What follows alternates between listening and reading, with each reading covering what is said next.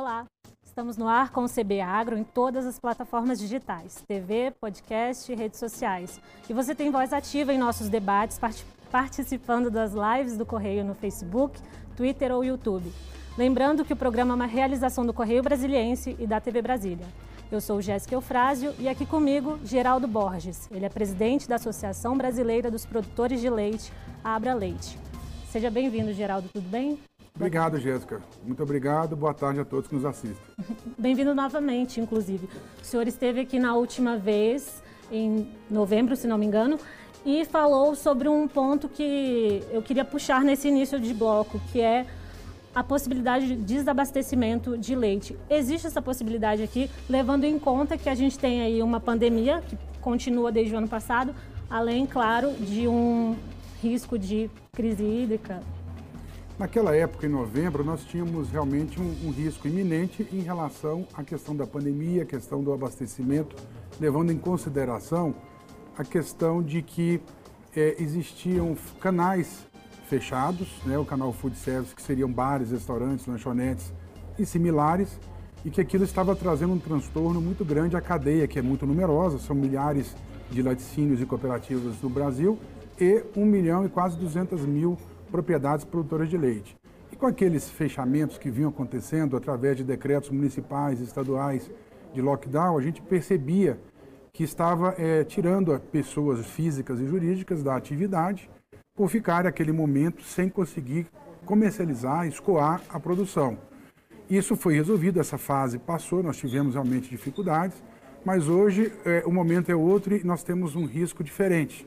Hoje nós temos uma crise hídrica que nos preocupa porque restringe a alimentação dos nossos rebanhos e também nós temos uma outra crise que se instalou nas cadeias de produção de proteína animal, que é o que? Os nossos insumos para produção eles aumentaram muito. E o preço do nosso produto, do nosso leite, tanto ao produtor quanto para indústria, as indústrias de laticínios e as cooperativas, não acompanharam o aumento que houve nos nossos insumos. Nós, da produção, por exemplo, tivemos uma alta generalizada em todos os produtos que usamos na alimentação, principalmente o milho e a soja, que são commodities que estão amplamente exportadas, mas também tivemos alta em todos os outros produtos que usamos, aqueles insumos como fertilizantes, produtos médico-veterinários, produtos agro que nós utilizamos dentro das nossas propriedades para manutenção e para levar a nossa atividade à frente. E isso também nos preocupa, porque muitos produtores e algumas cooperativas e, e laticínios, principalmente os menores, passam por dificuldade nesse momento, onde nós temos que ter um equilíbrio e esse equilíbrio não está sendo observado. Muitos não estão conseguindo fechar a conta, ou seja, às vezes trabalham no vermelho ou trabalham ali empatando, o que dificulta o setor. Como que, quais são as partes do trabalho desses produtores que podem ser afetadas? Tem a questão da irrigação da, ou da alimentação dos animais, da ordenha, como é que é isso? Nós utilizamos a energia elétrica nas propriedades produtoras de leite sob várias, várias formas. Aqueles que trabalham com pastejo irrigado, aqueles que trabalham com agricultura irrigada para também produzir alimentos para os animais, mas também no nosso dia a dia do pequeno, médio e grande produtor, onde utilizamos energia elétrica para vários equipamentos, bombas de água, ordenhadeira mecânica, uma série de, de ventiladores para aqueles que trabalham com confinamento, uma série de eh, equipamentos que consomem energia elétrica e nos preocupa essa crise hídrica, porque a gente tem o risco do custo maior é, da energia que pode ser cobrada não só é, do setor produtivo, mas também da população, mas também uma menor oferta de alimentos aos animais, concomitantemente com esse momento dos insumos altos, como eu disse, o milho e a soja, duas commodities importantes que estão sendo muito exportadas e que o abastecimento nosso interno para essas cadeias de proteína animal como leite, ovos, frango, suínos, fica bastante compro é, com, é, comprometida, né? Então são muitos fatores que afetam esse setor, né? É, a parte da alimentação dos animais por causa do preço das commodities, a questão da crise hídrica, tem também a pandemia, claro. Como é que, especialmente, os pequenos produtores ficaram nessa situação ou ficam agora, já que existem novos agravantes? São os mais afetados e é o número maior. Nós temos, como eu disse, 1 milhão 171 mil propriedades, quase 1 milhão e 200 mil propriedades produtoras de leite, segundo o censo do IBGE. E com certeza mais de um milhão são pequenos produtores. Só daqueles da agricultura familiar são praticamente 400 mil que possuem inclusive a declaração de aptidão ao Pronaf. Então esses sofrem muito mais porque eles não têm como recorrer a uma outra fonte de recurso e gente, isso preocupa muito o setor, preocupa muito a Abraleite, a Associação Brasileira dos Produtores de Leite, mas preocupa todo o setor e preocupa inclusive o próprio Ministério da Agricultura, que tem, eh, a gente, nós, a Abraleite e várias outras instituições, trabalhamos é, semanalmente em pontos pontuais, lá em assuntos pontuais, para que consiga é, melhorar para, para o setor, para a cadeia produtiva do leite, mas a gente ainda não conseguiu ver realmente uma luz no fim do túnel. É muito preocupante, esperamos que consigamos sair dessa situação. A questão de abastecimento interno dessas cadeias, que eu volto a repetir, talvez seja o que mais nos preocupa, que é o preço dos insumos muito alto. Uhum. E como é que as, a população, o consumidor, poderia, por exemplo, ajudar esses pequenos produtores? Existem locais, aqui no DF principalmente, é, onde as pessoas poderiam buscar isso? Ou esses produtos já são repassados às redes de mercados e as pessoas, os consumidores compram lá mesmo? Nós acreditamos que os consumidores devem valorizar o que é nosso, o que é brasileiro. Então, todos os nossos produtos lácteos produzidos no Brasil, seja de forma artesanal ou, ou através de indústrias, né? ou industrializados, é, que a população dê preferência a esses produtos. Nós temos produtos com qualidade e produtos que trazem segurança do alimento, mas é necessário que a população é, prefira os nossos produtos brasileiros, com certeza é, dê esse valor à nossa, à nossa atividade aqui no Brasil, porque é uma, como eu já comentei aqui em novembro, nós temos é uma grande geração de emprego e renda. Essa categoria ela tem em torno de 20 milhões de empregos diretos e indiretos ligados à cadeia produtiva do leite. Só no campo são 5 milhões e meio de famílias que estão lá trabalhando, gerando alimentos, colocando esses alimentos nas, nas mesas de todos nós que moramos na cidade. Então nós precisamos de valorizar o campo, essa comunicação é muito importante. Nós, produtores brasileiros, principalmente nosso, nossos produtores de leite, produzimos com muita responsabilidade, nós é, realmente preservamos o meio ambiente, nós temos bons tratos animais, isso é condição primordial para a nossa atividade. E isso precisa ser dito, né? A gente tem o leite e os seus derivados lácteos como um alimento extremamente saudável ao ser humano em todas as fases da vida, e nós podemos sim priorizar, dar preferência aos produtos nacionais. E como é que fica essa situação na parte que afeta o bolso do consumidor? O que que desses problemas, dessas dificuldades que vocês estão enfrentando pode acabar sendo repassado para o bolso dos consumidores? As commodities, principalmente o, o, milho e a soja, que tiveram uma grande alta nos seus preços, inclusive com exportações feitas para a Ásia, elas eh, trouxeram eh, vantagens para essas cadeias produtivas, também para a balança econômica, vamos dizer assim, do país, balança comercial, eh, na, no caso da exporta das exportações, que trouxe, inclusive, resultados vantajosos para o Brasil. Mas é preocupante do ponto de vista que a inflação dos alimentos cresceu muito e todas as outras cadeias que utilizam esses, essas commodities, o milho e a soja, como citei aqui, ovos, frangos, suínos, uma série de outras atividades, como o próprio leite e a carne bovina, elas é, acabam tendo uma inflação em cima decorrente desse aumento do custo de produção por essas commodities terem sido exportadas e valorizado muito internamente, dificultando a nossa produção com o aumento do custo de produção interna.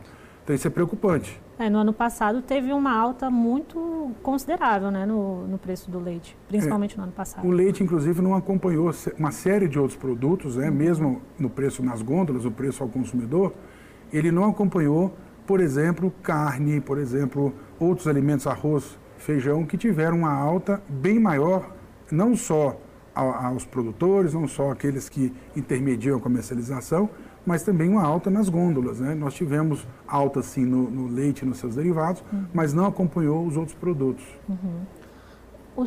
Em uma dessas ocasiões, o senhor mencionou também que o consumo de leite no Brasil é baixo. Qual é, o, qual é esse parâmetro?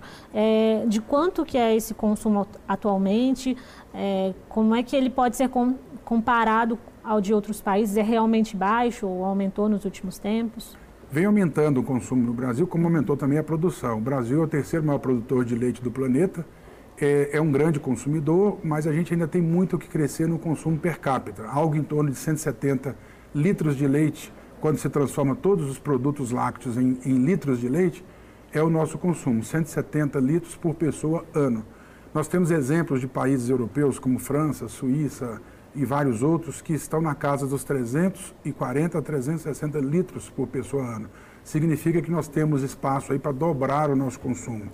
Mas isso depende de vários fatores, não só da cultura, da boa divulgação, do bom do marketing positivo dos nossos produtos, que precisa ser muito divulgado o quanto é bom para a saúde humana, mas também tem o fator econômico, que muitas, muitas pessoas, uma, uma fatia grande da população, não tem acesso a todos os produtos lácteos, principalmente aqueles com valores mais agregados. Durante a pandemia foi possível equilibrar essa demanda? Houve um equilíbrio dessa demanda, uma vez que bares e restaurantes ficaram fechados, mas as pessoas estavam em casa consumindo mais produtos, então houve um equilíbrio dessa, dessa parte da, sim, dessa parte da demanda? Sim, nós pudemos verificar numa pesquisa feita pelo Cileite, né, o Centro de Inteligência do Leite, da Embrapa H de Leite, lá em Juiz de Fora, Minas Gerais, que teve o apoio da Abraleite, da Associação Brasileira dos Produtores de Leite, e que nós identificamos através de uma pesquisa é, a nível nacional que do mesmo, da mesma forma que houve uma diminuição no consumo no canal food service, bares, restaurantes, lanchonetes, até o próprio turismo que estava fechado em alguns momentos, houve um acréscimo de consumo, de consumo nos lares. Então isso, de certa forma, compensou um pouco. Não foi um equilíbrio total, mas observou-se sim um aumento de consumo de alguns produtos lácteos nas residências, nos lares, e que é normal, natural, quando você está num momento de, de confinamento, um momento de restrição, de convivência social, e que as pessoas aumentam o consumo nos lares, deixam de consumir naqueles, naquele canal né, de food service. Isso permitiu segurar os empregos no setor? Permitiu de certa forma, não vou dizer que permitiu 100%, a nossa cadeia sofreu sim, a cadeia láctea, mas sofreu muito menos, por exemplo, do que o setor das flores, né, floricultura, que com é, o encerramento praticamente dos eventos dificultou muito para aquele outro setor. Mas nós estamos atravessando toda essa dificuldade, não deixamos faltar em nenhum momento aquilo que nós todos falamos, né, o agro não parou e os produtos lácteos não deixaram de chegar às gôndolas e às mesas da nossa população. Uhum. Quantos, quantos associados a Abra Leite representa hoje atualmente? Atualmente? É, a Abraleite é uma entidade que representa todos os produtores de leite em todo o Brasil, que nós temos, como eu disse, através do censo do IBGE, a última é, divulgação era 1 milhão 171 mil, em todas as 27 unidades da federação. É uma entidade que trabalha por todos esses produtores, sejam pequenos, médios ou grandes.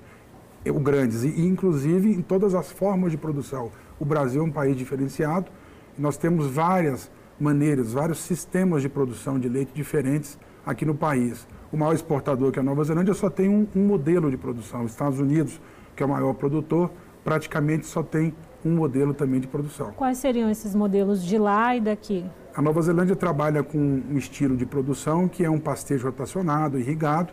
Os Estados Unidos já trabalha com um modelo confinado, né, em freestyle compost bar. E o Brasil tem todos esses dois sistemas, mas nós temos vários outros, como pastejo rotacionado sem irrigação, pastejo rotacionado com suplementação no coxo, animais confinados em vários sistemas diferentes, como freestyle, compost bar. Nós temos várias combinações diferentes, até porque o país é continental e nós temos regiões diversas produtoras de leite, como podemos citar o próprio Nordeste, que produz com a base de alimentação volumosa sendo a palma forrageira e consegue-se lá no Nordeste índices de produção muito satisfatórios pela dificuldade climática que tem aquela região do Nordeste. Uhum.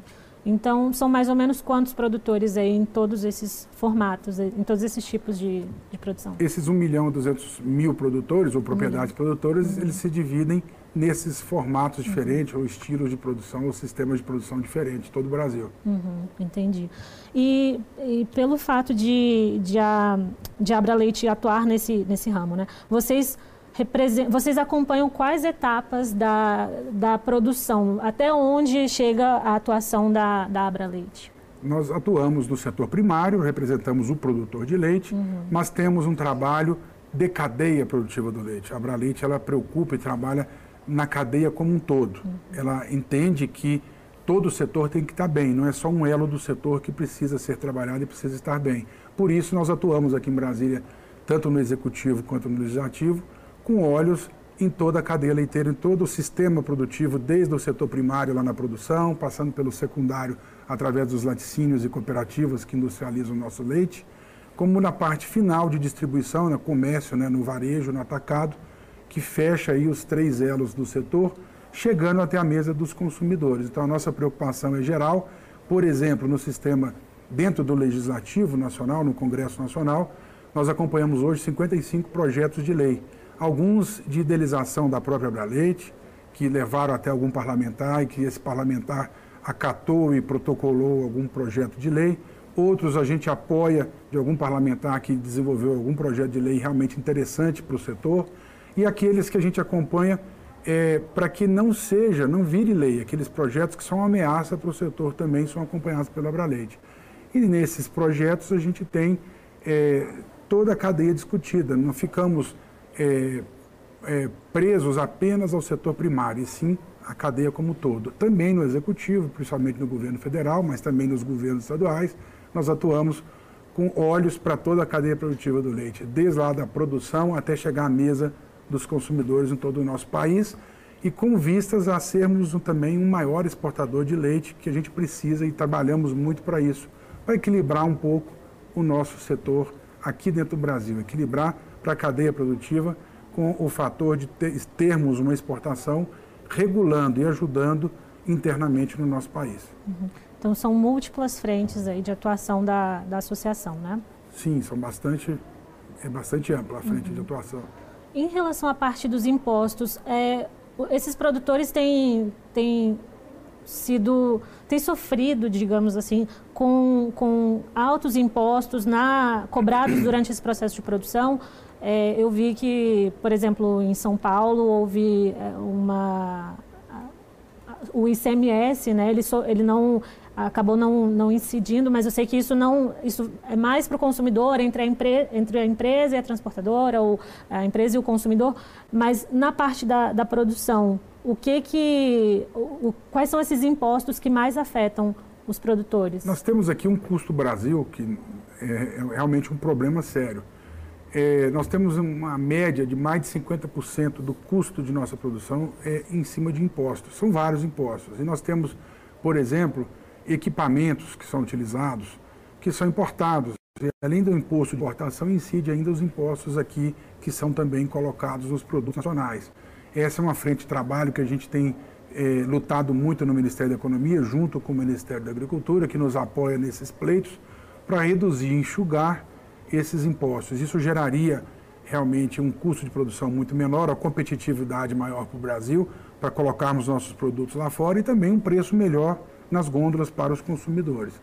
É, recentemente em São Paulo, o que a gente lutou e conseguimos tirar foi o ICMS que estava passando a ser cobrado por, pelo atual governador e que a Abraleite lutou muito e conseguiu no primeiro semestre agora desse ano, é, conseguiu fazer com que ele recuasse daquele decreto e realmente voltasse atrás e não vai incidir o imposto, ICMS, sobre o, o leite pasteurizado no estado de São Paulo. Isso será uma ameaça para não só o setor produtivo, como também o consumidor.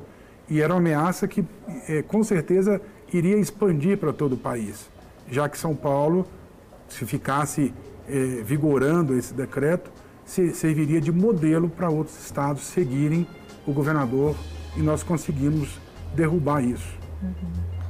Maravilha.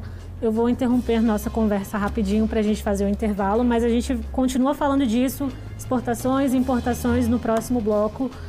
E, bom, eu estou aqui com o Geraldo Borges, da Associação Brasileira de Produtores de Leite. E um minuto e a gente já volta, não saia daí.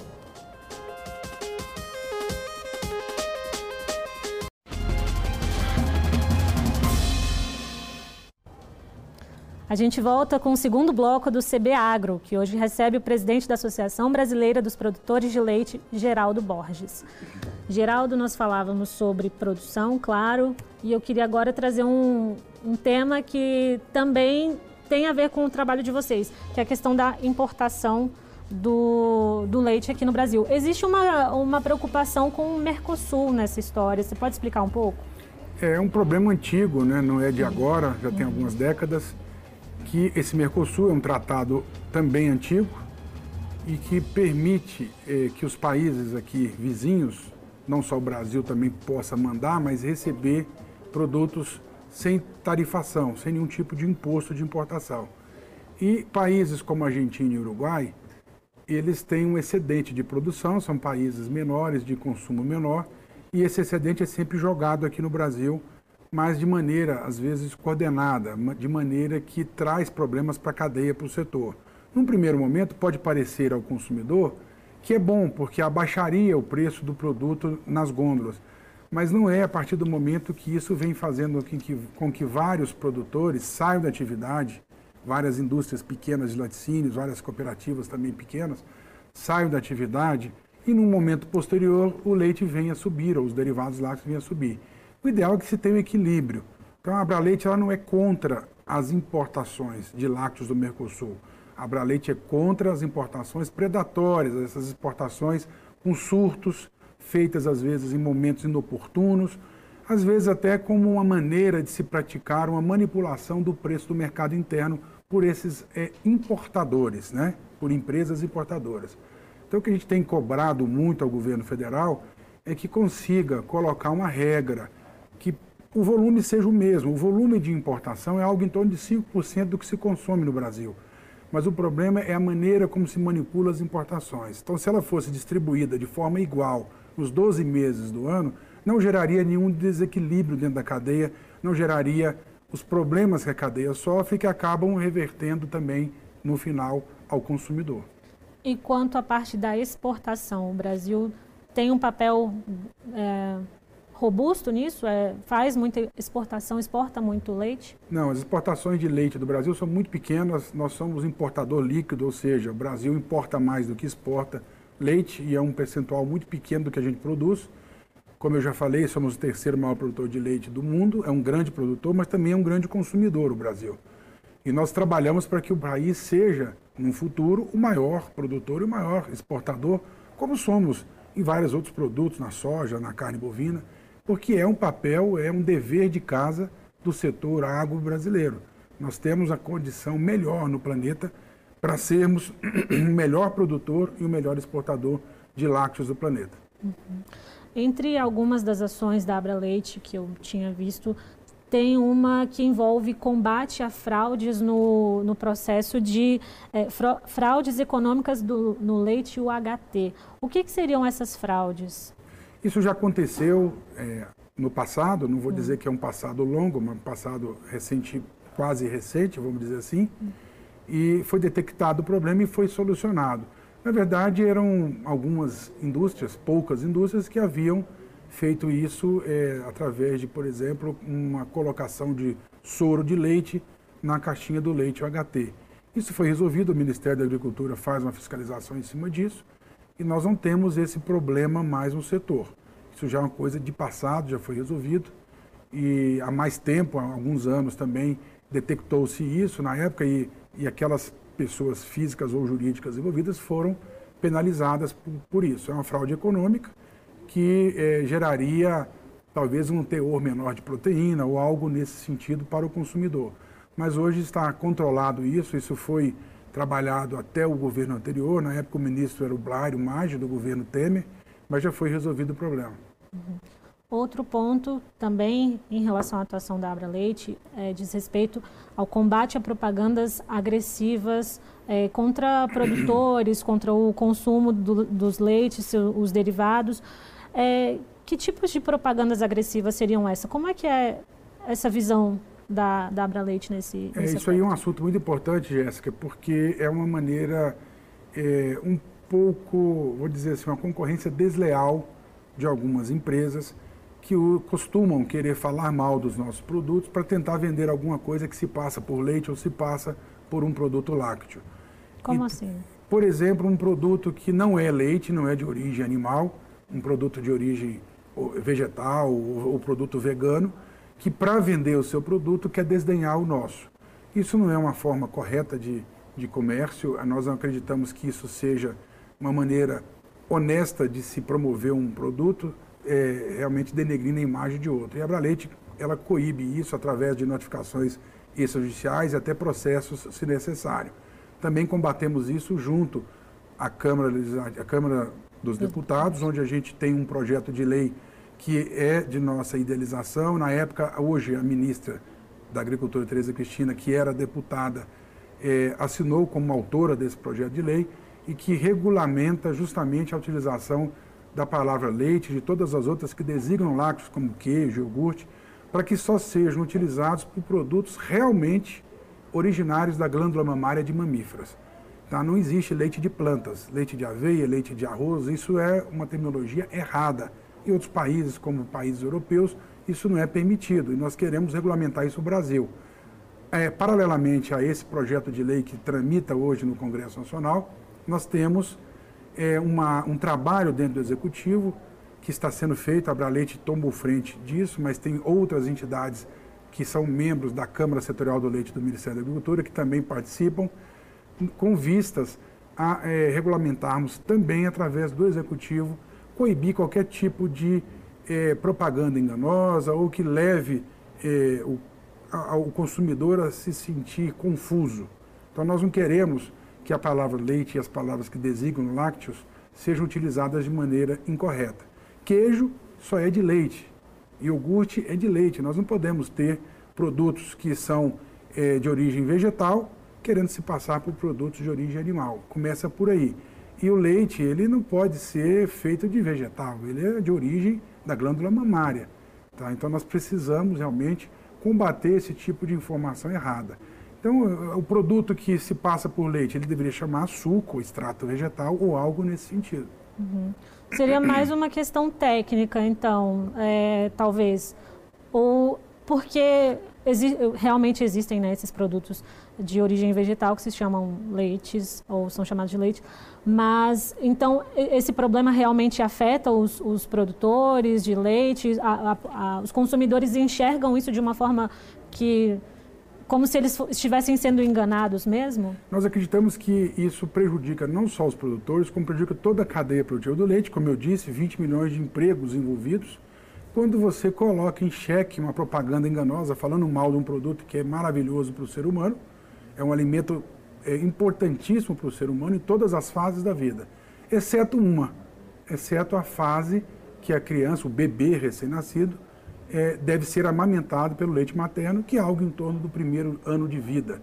Depois da, do aleitamento materno, o leite é importante para o ser humano em todas as fases da vida, inclusive na fase do idoso. Né? Nós todos sabemos a, as características importantes de proteínas, vitaminas, minerais que o leite e seus derivados têm e oferecem ao ser humano. Então é muito importante ser divulgado isso e não aceitarmos propagandas às vezes enganosas com outro tipo de, é, de foco, outro tipo de motivação, como eu citei aqui. Uhum. Mudando de assunto, na terça-feira houve a aprovação do Plano Safra 2021-2022 e com mais recursos para crédito, mas juros mais, mais altos. Como é que os, os produtores, como é que a associação recebeu essa notícia? Nós recebemos, por um lado, eh, nós entendemos que foi bom e por outro a gente acha que poderia ter sido melhor é, você já pincelou, mas o que, que eu posso te dizer? O aumento de volume de crédito disponibilizado foi importante, até pelo momento que nós vivemos, nós tínhamos essa preocupação de que se reduzisse. Por outro lado, nós gostaríamos que tivesse continuado como foi no plano passado, né, 2021, em que esse governo abaixou em relação ao anterior, 19-20. E, infelizmente, aumentou um pouco os juros, tanto para o pequeno, quanto para o médio, quanto para o grande produtor. Tanto para o Pronaf quanto para o Pronamp, nós observamos aí um aumento é, do, das taxas de juros. Não foi muito grande, mas nós queríamos que ele tivesse continuado gradativamente como vinha e como esse governo vinha trabalhando, para que reduzisse esse ano também. Há uma explicação do próprio governo que todas as dificuldades em decorrência da pandemia geraram essa necessidade de que não pudesse abaixar as taxas de juros. Mas, no geral, o plano atendeu, é, por exemplo, a questão do seguro rural manteve um bilhão, mas com é, possibilidade de aumentar. Uhum, entendi. Bom, Geraldo, nosso tempo acabou, infelizmente. Mas em breve a gente conversa de novo sobre esse, esses e outros assuntos. Muito obrigada pela sua participação aqui hoje. A Braleite que agradece, ficamos sempre à disposição. Uma boa tarde a todos. O CB Agro fica por aqui. Obrigada pela companhia, até a próxima e tchau.